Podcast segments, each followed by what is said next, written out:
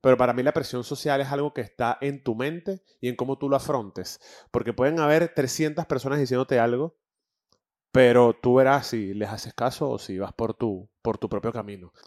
Buenos días, buenas tardes y buenas noches. Bienvenidos a Somos Increíbles, episodio número 65. Mi nombre es Mauro Andrés, por si no me conoces, y te doy las gracias una vez más por estar aquí viéndome o escuchándome donde sea que hayas decidido disfrutar este episodio.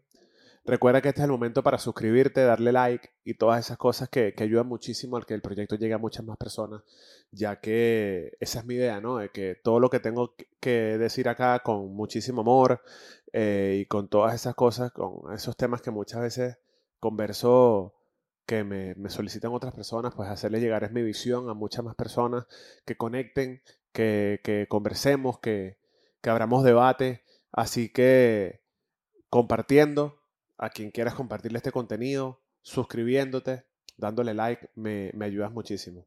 Hoy vengo a retomar una dinámica que, hago de vez en cuando y es que las personas por mis redes sociales me, hablan de temas que quieren que, converse aquí, ¿no? Yo agradecido con todas esas personas por, por la confianza que me dan en contarme sus cosas, ya que son temas un poco generales, pero sé que, sé que vienen desde una experiencia propia. Así que tengo por aquí unos cuantos. Y el primero dice, las segundas oportunidades y las reconciliaciones. Yo honestamente con este tema tengo algo muy concreto que decir. Siempre que esa oportunidad y esa reconciliación, pero poniendo, ese, poniendo el tema como una segunda oportunidad. Siempre que esa segunda oportunidad esté tomada desde el amor contigo, no hacia la otra persona, desde el amor contigo y desde el que eres, eres capaz de, de pasar página y, y de dejar las cosas del pasado atrás, pues la puedes dar porque muchas veces conversamos de, de, estas segundas oportunidades o de estas reconciliaciones con parejas, con amistades, pero no nos damos cuenta que siempre queda algo allí, ¿no? Siempre queda ese rencor, ese dolor, y es imposible, ¿no? Pasar página. No digo que sea mi caso, eh, sino en, este, en general. Muchas veces pensamos en, en esas segundas oportunidades sin darnos cuenta de que genuinamente tenemos que darla desde un perdón y desde un amor genuino contigo primero antes que con la otra persona. Entonces mi resumen o mi conclusión con este tema es que si confías en las segundas oportunidades y si crees en la reconciliación de cual sea que sea la, relación de la que estemos hablando, pues lo hagas luego de tener una conversación contigo muy intensa, de saber de que si lo vas a hacer o vas a dar esa segunda oportunidad, tiene que ser de verdad para, para dejar atrás, ¿no? Y para no estar sacando en cara y, recordando eh, lo que pasó.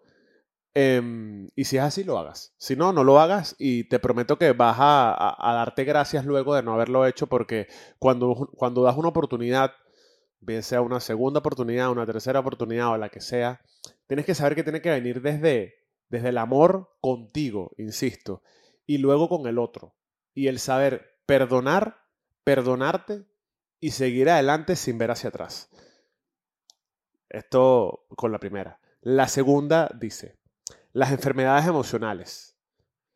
Una amiga que me dijo un poquito más, pero bueno, ya con esto vale. Las enfermedades emocionales, digamos que tienen que ver un poco con cuando, cuando tienes muchas cosas en la cabeza, ansiedad, preocupaciones, estrés, y se te ven reflejadas en tu cuerpo, en un dolor, en una contractura muscular, en una, en un, eh, no sé, en un dolor de cabeza, y, y así un sinfín de, de, síntomas, ¿no? Y muchas veces eh, yo me encontraba en esa situación por tema de, estrés y de ansiedad laboral, principalmente, más que personal. Siempre es en lo laboral, en lo económico, en las responsabilidades. Y, y mi mejor consejo sobre esto, o lo que puedo decir al respecto, es que tengamos bien claro lo que queremos y el cómo nos queremos sentir. Porque muchas veces queremos sentirnos bien, muchas veces queremos tener una, salud mental y un estado físico impecable, pero no tomamos las acciones necesarias para que nos encontremos allí. Por ejemplo, queremos estar bien físicamente, pero comer comida chatarra. O queremos estar bien físicamente y no queremos ejercitarnos. Queremos estar bien emocionalmente, pero no queremos conversar, drenar, ir a terapia Y es ahí donde yo digo que tenemos que ir de acuerdo, tenemos que hacer las cosas de acuerdo a los resultados que queremos eh, obtener. Y si bien es cierto que muchas veces se nos sale de las manos, pues es el hecho de identificar qué estamos sintiendo en nuestra mente, en nuestras emociones, para atacarlo a tiempo y que no se vea luego derivado en nuestro cuerpo y en otra cantidad de síntomas que, que no, no vale la pena y que nos vamos a sentir peor si no, si no lo atacamos. No soy perfecto, no soy la prueba fiel de esto, pero he leído, he intentado ponerlo en práctica y, justamente hoy que vino la fisioterapeuta a la casa, me di cuenta de que he puesto en práctica gran parte de estas cosas porque normalmente ella venía y me decía que estaba, que estaba cargado, que tenía algo por aquí, que tenía algo por acá. Y, honestamente, hoy, a pesar de, la descarga que me puedo hacer muscular, me, dijo que me, físicamente se daba cuenta de que estaba bien a nivel mental porque no estaba tan grave. Así que, honestamente, es cuestión de priorizar lo que para nosotros es importante y el cómo nos queremos sentir. Siguiente. Las mamás y la culpa entre el trabajo y quedarse en casa. Te quiero mucho y gracias por, por hablar de esto aquí. Em, o por decírmelo. Yo dar mi punto de vista, a pesar de que no soy mamá, eh, pronto voy a ser padre. Em, y creo que el tema con el trabajo y el tema con los hijos, y más allá las madres, y ese desprendimiento que a pesar de que no esté mal, está mal, está mal atacado o está mal visto por, por gran parte de la sociedad. Y mira, lo que yo tengo que decir al respecto es que uno puede ser padre, uno puede ser madre y también poder tener una vida, poder también desarrollarte personal y profesionalmente y no convertirte solamente en madre. Yo, honestamente, desde hace unos años que personas muy cercanas han empezado a ser padres, a tener hijos, y yo próximamente lo voy a hacer, me he dado cuenta de algo que es tonto, pero es una realidad.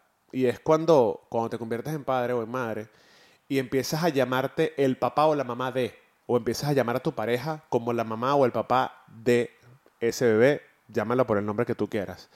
Y a pesar de que puede sonar tonto, y de que puede ser un chiste, o que puede ser un juego de palabras, o whatever, es un error, porque es un error. Y, hace poco lo, lo conversaba con una amiga, porque al final tú no puedes convertirte en padre y dejar de ser quien tú eres. Tú no puedes convertirte en madre, en este caso de la persona que me escribió, y, y perderte como individuo, como persona, como pareja, y solamente ser la mamá de esa persona o el papá de esa nueva personita, que es una responsabilidad muy bonita que la mayoría de quienes la, la tomamos la abrazamos con mucho amor. Pero es que hay que tener claras dos cosas. Una cosa es ser padre o madre de una criatura increíble que llegó al mundo con mucho amor. Y otra cosa muy diferente es ser individuo y ser humano independiente. Eh, como lo dije en un principio, podemos ser padres ejemplares con un amor increíble y, y, dándole lo mejor de nosotros a nuestros hijos, pero también podemos ser seres humanos independientes que no pueden perderse en ese rol. Porque cuando te pierdes en ese rol, queriendo o sin querer, pasan una cantidad de años, no sé, la cantidad de años que tú quieras y va a llegar a un punto en el que vas a estar arrepentido porque solamente te abocaste a esa persona, que no digo que esté mal, pero te perdiste tú.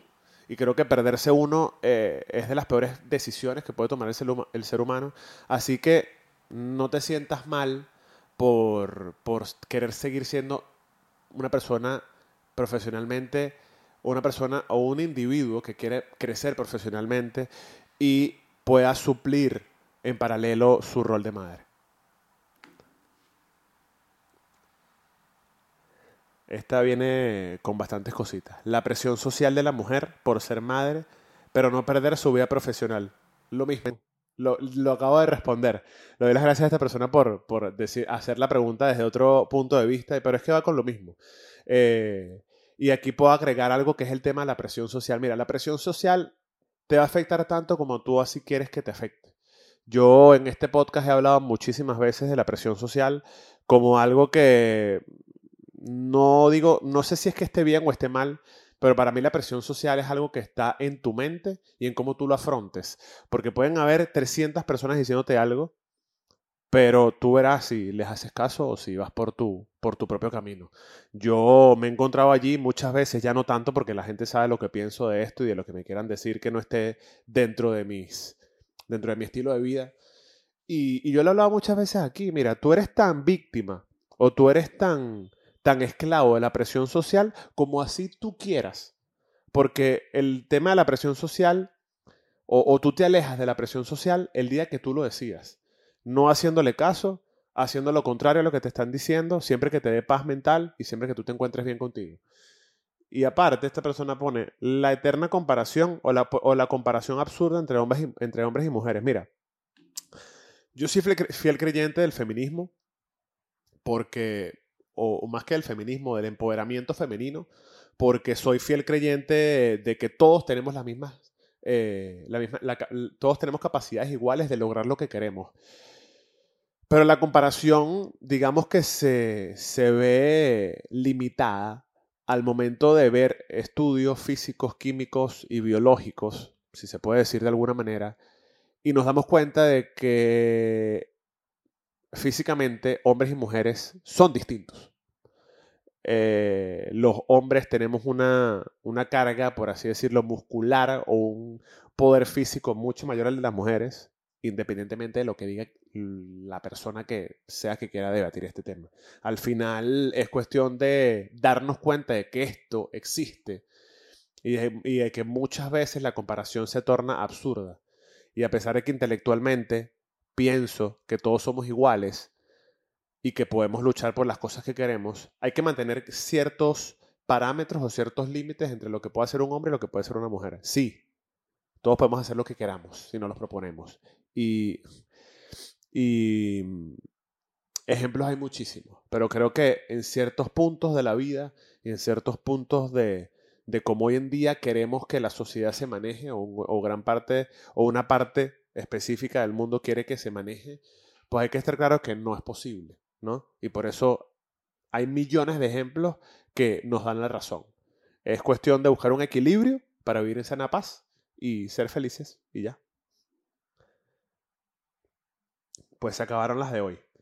Eh, lo doy gracias a todas las personas que me escribieron. Eh, son temas que genuinamente me gustan y que muchas veces las he conversado aquí.